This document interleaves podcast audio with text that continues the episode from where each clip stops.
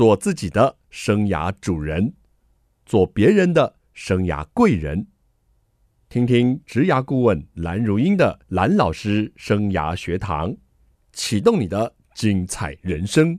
听众朋友好，欢迎透过环宇广播电台和 Parkes 的收听蓝老师生涯学堂，我是节目主持人蓝如英蓝老师。我们这个系列呢，要进行的是空中家长日，孩子在就学过程中，家长该关心什么，能协助什么？我们今天来聊的是大学端的教育哦，那请爸爸妈妈跟我一起来关心。今天邀请到的来宾呢，是国立清华大学学士班实验教育方案的总导师，他同时是清华大学中文系的副教授。我们欢迎罗世龙老师。嘿，各位听众朋友们，大家好，我是清华大学中文系罗世龙老师，也是实验教育方案的总导师。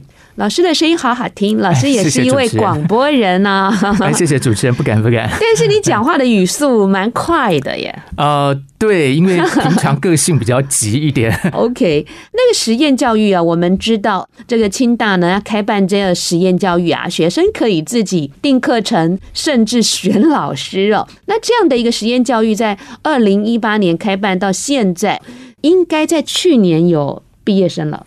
对，我们目前来讲的话，已经有十位毕业生。是，嗯、那我们要请你好好跟我们介绍一下，这样一撞下来，一些实验教育真的体现在这个学生的身上。您跟我们谈一谈这个清大的实验教育。是，谢谢主持人啊。其实我们的实验教育从开办到现在，已经有第五届的学生了。第五届学生就是现在大二的这一届。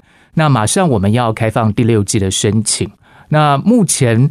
所有参与实验教育的学生加起来有三十八位学生，那还在学的有二十七加一，对，有一位他目前就是暂时在休学当中哈。是，所以我们的这个实验教育呢，其实是在一个既定的。体制内的大学里头，尽量提供一个不一样的学习方式给同学们哦，因为我们毕竟不是一个完完全全的实验大学，这个 其实可能是一个最大的一个前提。我们是在体制下尽可能的提供一个 option。嗯那我想，这跟一般的科系最不一样的地方，其实我们像清华大学有全国最顶尖、最优秀的师资教学团队哦。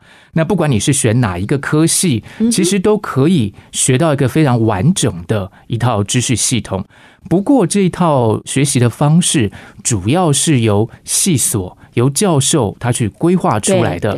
那他会定说你大一有什么必修课，大二有什么，然后你有些选修搭配，这个我们都非常熟悉这样一套学习模式。不过实验教育方案。基本上是以学生为主体，也就是说，学生他在申请实验教育方案的时候，我们会希望他提出一个 proposal。然后这里面呢，有一个蛮重要的，就是他希望在四年以后，呃，其实应该说三年以后，是。因为他是在大一升大二的时候申请，对，所以严格来讲就是三年以后，在他毕业的这个时候，他希望完成一个什么样的专题，做个毕业专题。那这就是一个有点像是以计划为导向的一个学习方式，带动学习。对，那么他有一个这样的一个毕业专题，可能会有一些比较小的专题去辅助他，是让他过渡到毕业专题一个大的一个计划。然后同时可能会需要一些课程的基础知识的加强。所以呢，我们会由这个专题为出发点去构思啊，去辅导他去设计整个这样四年或者说三年的这样一个学习历程。好，孩子呢，他可以在自己最大的兴趣目标下，然后提出一个 proposal，然后呢，去规划他怎么样去达成这个，他要修哪些课，甚至要做哪些事或是活动。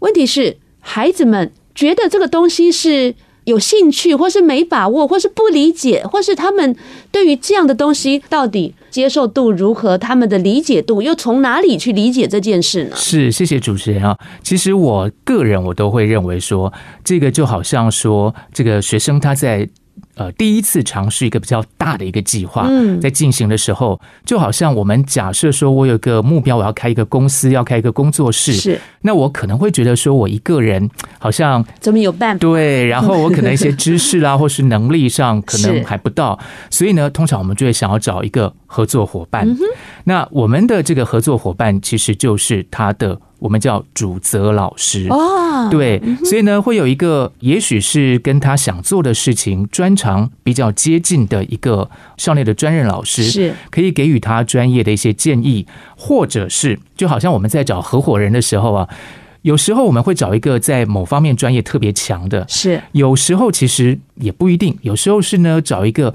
你觉得他懂你的，虽然他不一定是这个专业，可是他懂你，他愿意支持你。嗯。那我们也有可能有学生去找这样一个老师。OK，所以这个老师其这个主责老师其实就是他完成这个计划最重要的一个伙伴的概念。我听起来好像学生都要主动。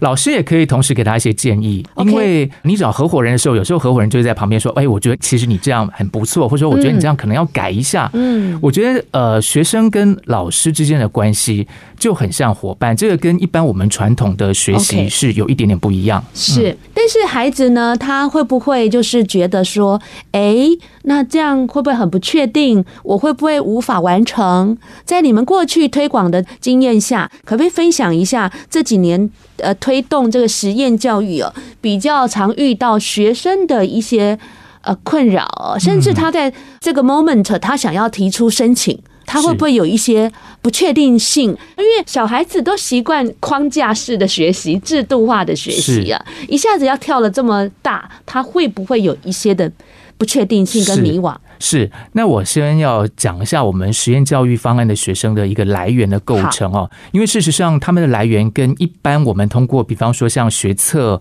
或是职考这种管道进来的学生就不太一样。啊，我们这个实验教育方案呢，是在我们的清华学院学士班来进行。我们这是一个跨领域的学院哦。那所以呃，是实验教育的学生，主要是来自每年特殊选材的学生，以及各系我们有这个百分之一的名额可以开放给他们来申请。所以呢，呃，您可想而知，就是说，当初他是通过特殊选材进来的学生，本身可能在学习的历程上就有一点不太一样，是他未必是百分之百在那种传统的学习框架下所成长的一个学生哦，所以相对来讲，主动性都比较高一点点，嗯。OK，那百分之一的学生进来的多吗？这个就是由他们自己来申请，这个我们没有强制哦。就是说，各系的学生如果他愿意在大一升大二的时候来申请实验教育方案，这个也都可以啊。只是就是说，不见得每个系所他都有学生想申请。我还是要强调，就是说，其实呢，完整配套的学习方式也很不错。那我们实验教育方案其实如主持人所知，我们其实人数并没有真的那么多。那我们也并不是要去取代说现在既有的科系的一些。只是说，我们想提供另外一种可能性，另外一种选择。那在大学里营造一种更多元的学习方式，是让一些不一样的学生或者想法也好，或者个性、人格特质不一样的学生有多一种选择。嗯，我们知道这个清大的特殊选材竞争很激烈。算蛮激烈的，至少我儿子去考的那一届是这样哦，是对啊，八百多个人报名啊，好像后来筛了大概八十个人来复试，最后入选的学生大概三十到三十五位。我们过去的话，每年录取的名额是四十位，那去年稍微下修了一下，就是调整成三十六位。对对，所以这些孩子其实都在很特殊之中的特殊才进得来的孩子。呃，我想因为这个每位特殊选材的学生，我们都对他们有蛮多的辅导了，因为毕竟他不是一般的管道进来的，是，所以我想在人力跟资源上，我们也付出蛮多关心。那为了给到他们更好的一个照顾，我们其实人数并没有特别的多。好，我们休息一下，待会再来跟罗老师好好的请教一下实验教育。欢迎听众朋友再回到蓝老师生涯学堂。随着大学入学啊，非常的多元化啊，那大学啊，在这个课程设计的 program 啊，也是越来越多样化、多元化，也蛮强调学生的自主性，还有一些跨域学习等等。那我们今天聊的是清华大学的实验教育。那请问教授啊，您是这个实验教育方案的总导师。总导师扮演什么角色啊？好，谢谢主持人啊。因为事实上，我们的学生呢，他在面对这样一个学习环境跟学习的这个制度的设计，可能会有很多不太理解的地方，或者就是说，因为他从大一升大二的时候就要去找一个他的伙伴主责老师，对，可能他对校内的老师也不是这么熟悉，所以呢，我们呢在清华学院学士班就设置了一个总导师的工作，是啊让他们有些可以咨询的对象。啊那其实我们的一些行政同仁。也给他们很多的支持跟资源啊。对，那我们老师的这个角色呢，就是去也许看看他的一些兴趣跟专长。也许如果他想要申请的时候，那我们可以去介绍一些或安排一些什么样的老师来协助。所以。很像顾问，有一点点。其实我们每一个，包括我们的主任，包括我们的行政同仁，还有我们现在有一位新来的一位专任老师哈，在我们这边开课。那其实我们都是学生最好的后盾。那只是就是说，这个每一位同学他有个主责导师。那通常呢，我们在开会的时候，总导师可能负责就是一些联系的一些工作啊，沟通的一些工作等等。嗯哼。那实验教育的理念，你们希望能够以具备独立思考精神，还有自主学习特值，还有跨域创新动机的学生啊，为教育的对象。那就您的观察，现在的学生具备这样的特质多吗？还是反而是你们把他们带进来以后，慢慢的涵养这些特质呢？啊，我想其实。有些特质可能一直都存在，只是有没有被注意到或是被肯定。比方说，像过去我们自己在成长的过程中，其实我们身边也有很多同学朋友，你会看到他其实充满了一些创造力，或是说他有一些呃很不一样的一些想法，喜欢东摸摸西摸摸，哎，东看看西看看。只是也许过去的一些思维或是环境不一定那么呃允许他去做这样的一个尝试跟发展。那今天我们有新的一些可能性，就如同主持人说，我们是站在一个激发的角度。那我自己觉得呢，由于我们学生的来源本身在入学的时候就有一点点不同，所以相对来讲，这些同学他的自主性跟他的这个呃跨域或是说自主学习的机会，也相对的比一般体制内的高中生来的多一点点，但。并不代表说体制内的高中生就没有这样的能力啊。事实上，我们也看到，随着社会风气的开放，整个环境的转变，这样的学生其实也是越来越多。是。那我们呢，开放这样一个选项，让不管是一般管道进来的各系所的学生，或是特殊选材的学生，都可以通过实验教育方案来完成自己的一个呃比较由自己主导所提出的一个计划的方案。好，你会觉得哦，以刚刚我们讲了这些就是特质啊，呃来看哦，现在的学学生呢，要怎么样能够达到这些特质？或者您觉得他们还比较欠缺的是什么？或是他们已经很突出的是什么？因为在我接触这个特殊卷材的学生呢，我觉得他们的表达能力哦。好像都挺强的，嗯，因为在众多的学生中，他们要去呈现书面的资料，或者是要面对这么多教授的口试，然后才能够争取到这样的入学的机会。他们是不是在表达能力上是很出众的？那其他有没有什么样的能力是你期待他们要继续加油加强的？其实我觉得，我们特殊选材进来的学生，以及我们实验教育的学生啊，其实是非常多元化的。有些学生的确在表达能力是非常的好，也非常出色。可是也有些学生，他的表达能力未必是在口语上，他可能在写这个研究方面的文章，那个是做的非常好的。是，但是本人也许是比较害羞一点的哦。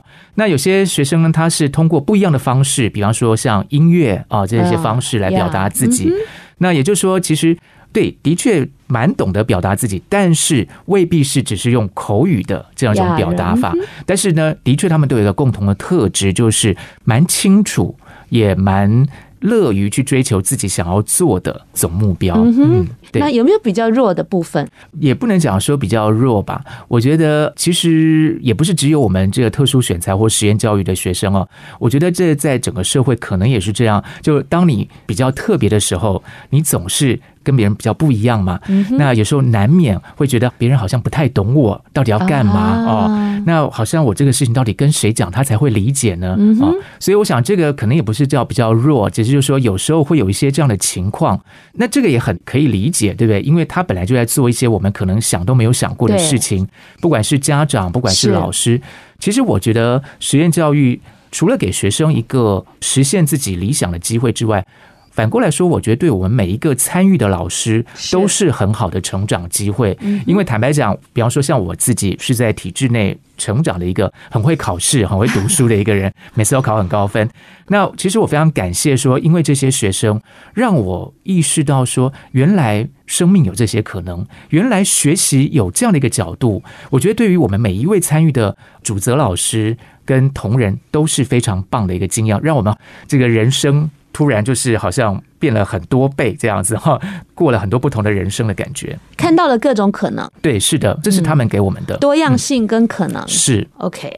那随着每个世代孩子的特质，近期的孩子总是被我们大人觉得就是动机感比较薄弱，这也是我长期在大学教书很深的感受啦。我在大学教书三十几年了哈，学生的动机感越来越薄弱，但是特殊选材的这群孩子哦。或是自己会来参参加这个实验教育 program 的孩子，我觉得他们的动机感应该是强烈的。是。因为他在申请的时候，必须要自己去设想说，他未来这几年的课程大概要怎么规划。是。那我们有个很特别的地方，就是说，我们认为学习就是要达成他的这个总目标，未必是只有学校里头的这些课程哦。那我们也同意他们去校外找一些，比方说夜师，嗯哼，去学一些可能实做的一些事物，或是参与一些校外的，比方说一些 NGO 组织啦，或是相关的一些公司实习。啊，等等，那他们在找校外的业师在学习的时候，其实我们都是有编预算哦，让他们去支付这个业师的费用哦。是，所以就说，其实呢，有一点点像是，如果您把它想成是我们是一个企业的话，对，那他就是一个提案人，对，那我们有一群这个，也许是人力或是说物力，给予他去支持他，怎么样去一步一步完成他这个提案。嗯，嗯，所以很丰富。对，不只是校内的资源，校外的资源，对，在我们这这样的一个实验教育方案也是支持的。是跨校也是，比方说像我自己指导的一位学生哦，是。他的兴趣呢是要结合艺术的设计创作，以及文学写作跟新闻传媒。所以呢，在他自己的一个规划之下，以及跟我们讨论之后呢，那他也比方说到北部的其他学校去选修一些啊新闻传播方面的课程，因为这个部分目前是我们学校比较没有那么多啊这样的一个课程，所以等于就是说我们去支持他，通过各种方式去补强他的这样一个计划。OK，非常的丰富哦。好，我们休息一下，待会再来跟罗老师好好的请教一下实验教育。欢迎听众朋友再回到蓝老师生涯学堂，我是节目主持人蓝如英，蓝老师。蓝老师生涯学堂呢，是每个礼拜二晚上七点在环宇广播电台 FM 九六点七跟听众朋友空中相见，在隔个礼拜二的早上七点，您上班的时候会听到节目的重播，还有在各大 Podcast 平台都有蓝老师生涯学堂节目的播出。欢迎听众朋友锁定你喜欢的收听方式，跟着蓝老师一起来学习。如果想知道节目的最新资讯，可以在脸书搜寻环宇广播电台，或者直接搜寻蓝老师生涯学堂哦。记得追踪，还要按赞，也可以分享一下您听了广播节目之后的留言跟想法。我们今天进行的是空中家长日，我们邀请到的是国立清华大学学士班实验教育方案的总导师哦，也是清华大学中文系的副教授罗世龙老师。听众朋友们，大家好。我们今天聊这个实验教育方案，在清华大学是一个很大的特色。是。这些学生是不是真的蛮受到大家的好奇眼光啊？我觉得他们自己也带着很好奇的眼光在 看这个世界。对，是。然后来看看他们的梦想能不能踹得出来，是能不能孵得出来。是。那刚刚我们欣赏的这个钢琴音乐，就是我们其中的一位学生哦，吴晨云，他所创作，他也有一个大家识别他的方式，就是视障的钢琴家哈。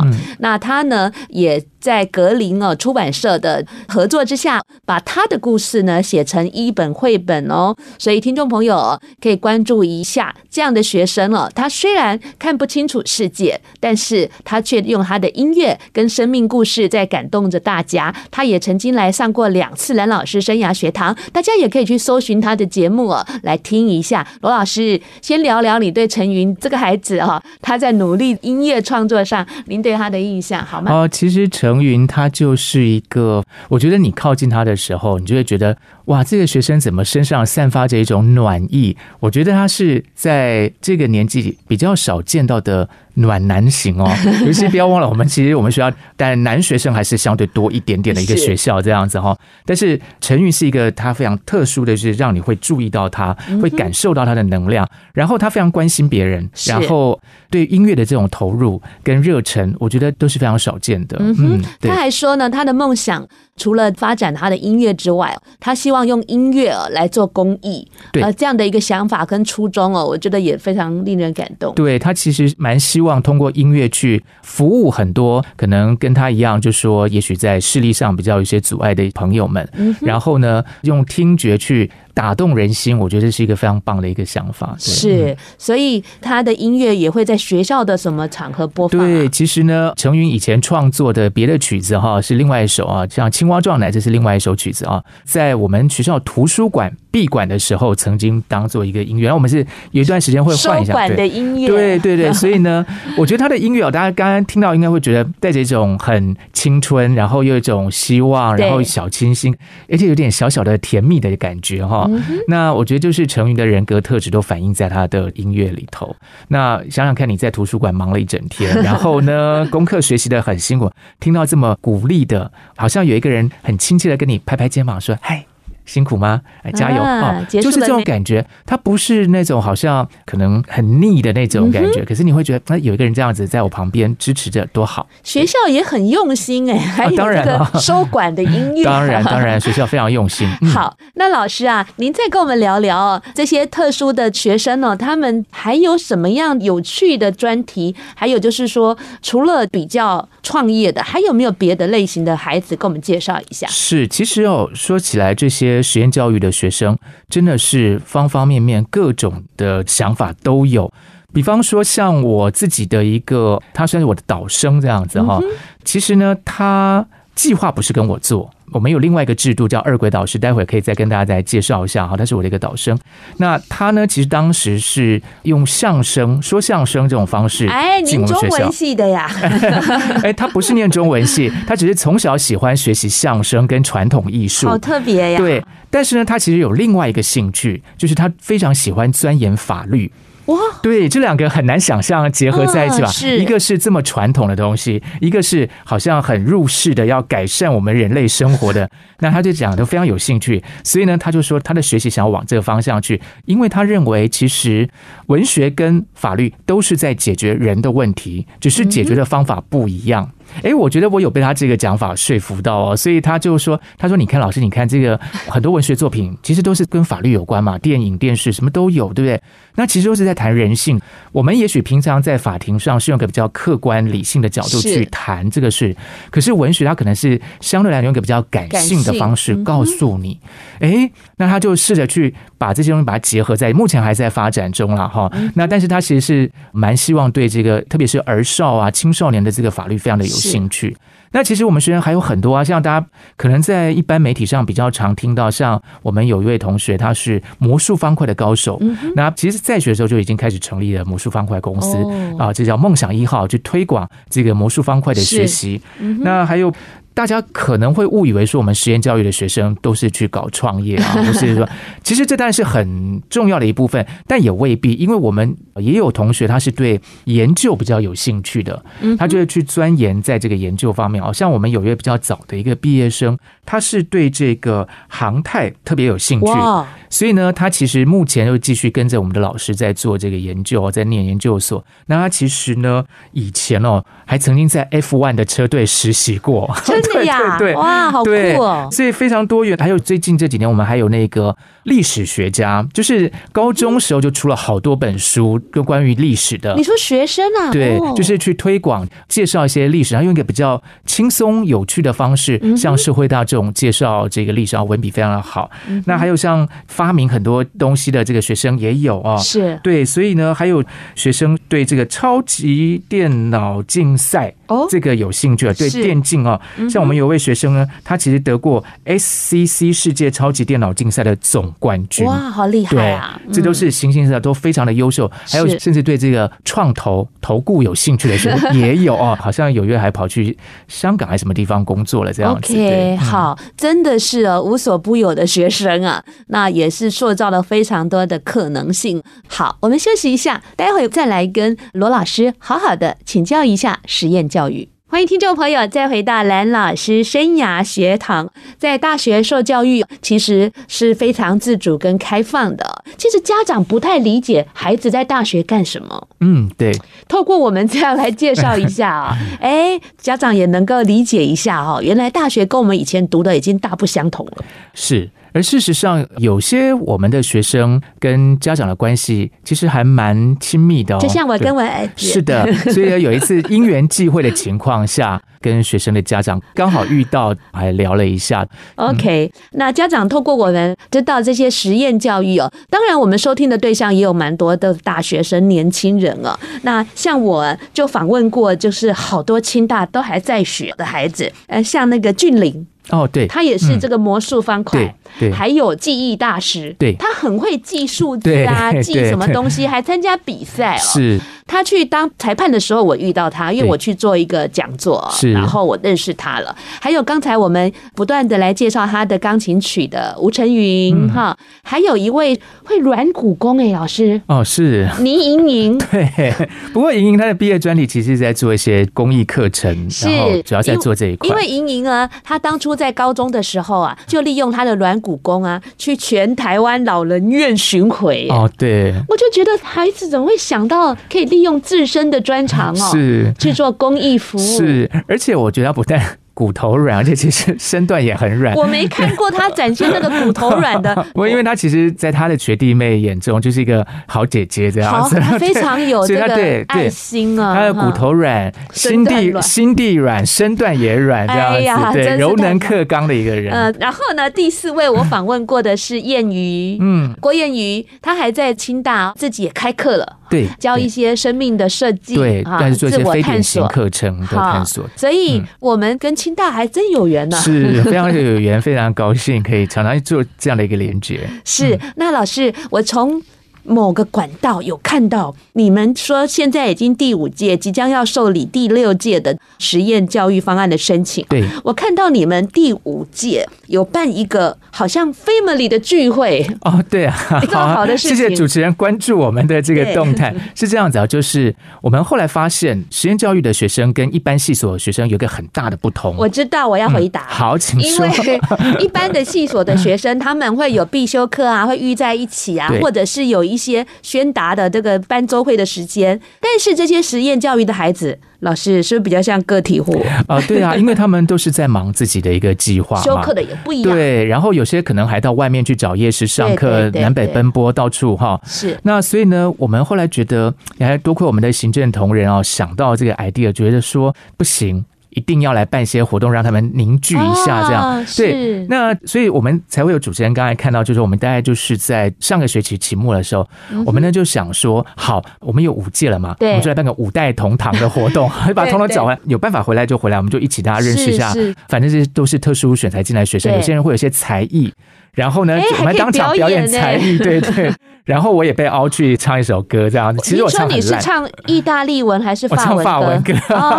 哎，主持人这为什么会有管道知道这件事情呢？我有关注，我有关注。对，所以这是其中一个。那但是就是说，这个比较是，反正办活动，其实办活动就是最好促进大家这个感情的方法。那其实除此之外呢，我们有些制度面的设计了。哦。比方说，我们有个所谓的二轨导师的设计。刚刚您有提到二轨导师是怎么一个设计？二轨导师其实是我们招生策略中心的同仁设计出来的一套制度，而得到校长及学校高度的支持啊。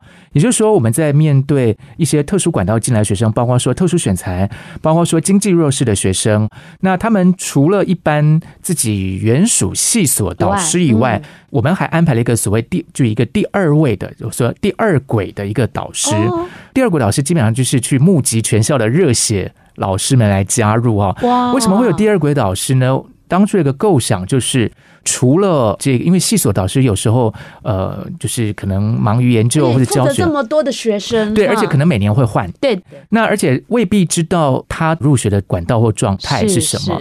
那二轨导师很多是在招生的时候就已经开始参与了，所以等于是很早就认识这个学生。是，那么二轨导师陪伴着他四年，基本上不太会更换。那么呢，非常了解这个学生。我呢，我们是希望说，这个比较特殊的管道进来的学生，他无论在清华的任何个角落，他想要找这个老师，他就有一个人可以去问，就陪伴着他大学这一段时光。是是。所以呢，这个是比较制度面的设计。那除此之外呢，我们在我们学士班的同一个建筑物里，我们还有另外一个叫创业车库。哦。对，创业车库其实里面有蛮多我们实验教育的学生啦，因为他们可能都想自己去做一些计划。那这个创业车库其实就是让他们聚在一起，然后激发一些想象，uh -huh. 然后呢，去可能合作，可能是独立完成自己的一些想法。好特别呀！嗯，我下次可不可以去那边找找访问的对象？没有问题，欢迎欢迎，要来随时跟我说，我们就来安排一下。真的，对对对，太好了。那老师，我也知道您长期也负责清华大学这个特殊选才这一块的参与。对，我参与过一段时间了。对，嗯，您来告诉我们家长一下，是 怎样的孩子 能够有机会哦来敲这个特殊选材的门？那又有什么样要注意的技巧呢？以我自己，因为我们。其实还是分组面试了哈。那我们特殊选材把每位同学请来面试之后呢，我们最看重的其实是他个人的人格特质哦，或者说他的一个个人的表现。讲白了就是让他做自己。对家长呢，其实不太需要，好像为他去设计或者说安排一些什么样的模拟的一个过程。坦白讲，我们也看过蛮多学生了，对，这个设计出来的，我们或多或少还是感觉得出来。那我们也都是去配合着学生的特质去提一些问题，然后让我们看到说他原来自己是有个很。特殊的一个才华，或是想法，或是一些连接点，我们都非常的欣赏。所以呢，做自己就是来参加我们特殊选来最好的一个方法。其实真的不必紧张到什么前一天晚上睡不着啊什么的。你平常怎么样，那就是把你最真实的那一面展现出来，那就最棒了。嗯哼，这样听了以后，学生感觉上松了一口气了。是啊，做最真实的自己，对，把你这个最特殊的那一面展现出来。对，那我们就会来决定我们到底合不合嘛。对，因为其实。其实重点是说，看起来好像是我们选学生，其实学生也在选我们。对，我也告诉这个家长或是学生啊，就是说，这个大学在选的，不见得是最优秀的学生，而是最适合的学生，对，最合适的学生。是。那现在的入学管道这么多，说实在，家长跟学生也要去多对大学的学校的经营方法啦、修课方法啦，还有各系的特色啦。跟这个师资等等，自己也要做足功课。是，然后大家可以适才适所，是最棒的事情。是，是我们清华大学有十二种入学管道，对，每种方法都不太一样，适合不同的学生。也欢迎家长多多的参考，跟我们的招生策略中心联系。哎，您是那个王杰主任派来的吗？哦、不是，不是，但我跟我们很熟嘛。对对，对。好的，我们这个节目呢也蛮多有关于入学管道的讯息，听众朋友有兴趣呢也可以上网再搜寻再。回回听喽！今天非常谢谢罗老师来给我们介绍清大的实验教育，也谢谢听众朋友的收听。下个礼拜同一时间，蓝老师生涯学堂，我们空中再见，拜拜，拜拜。